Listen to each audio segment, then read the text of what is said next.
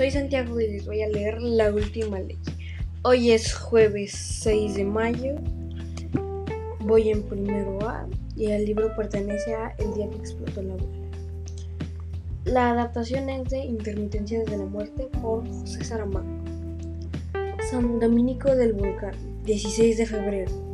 Y al día siguiente no murió nadie. Tal vez la multa era demasiado alta.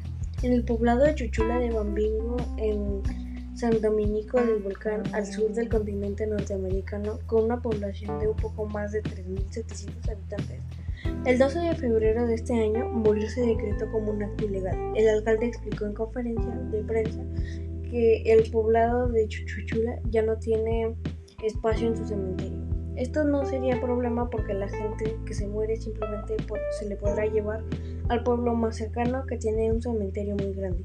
Pero lamentablemente como están peleados con ese pueblo por un asunto de honor, o sea, un lío futbolístico de suma importancia, la muerte de algún lugareño ocasionará un problema grave de logística.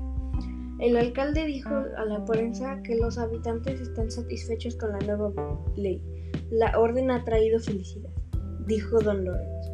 Desafortunadamente, ayer dos ancianos desobedecieron y se les tuvo que hacer un arresto domiciliario hasta encontrar una solución más permanente a su problema. Mm, gracias, estas fueron las intermitencias de la muerte por José Saramago. Yo soy Santiago Arriaga y voy en primero.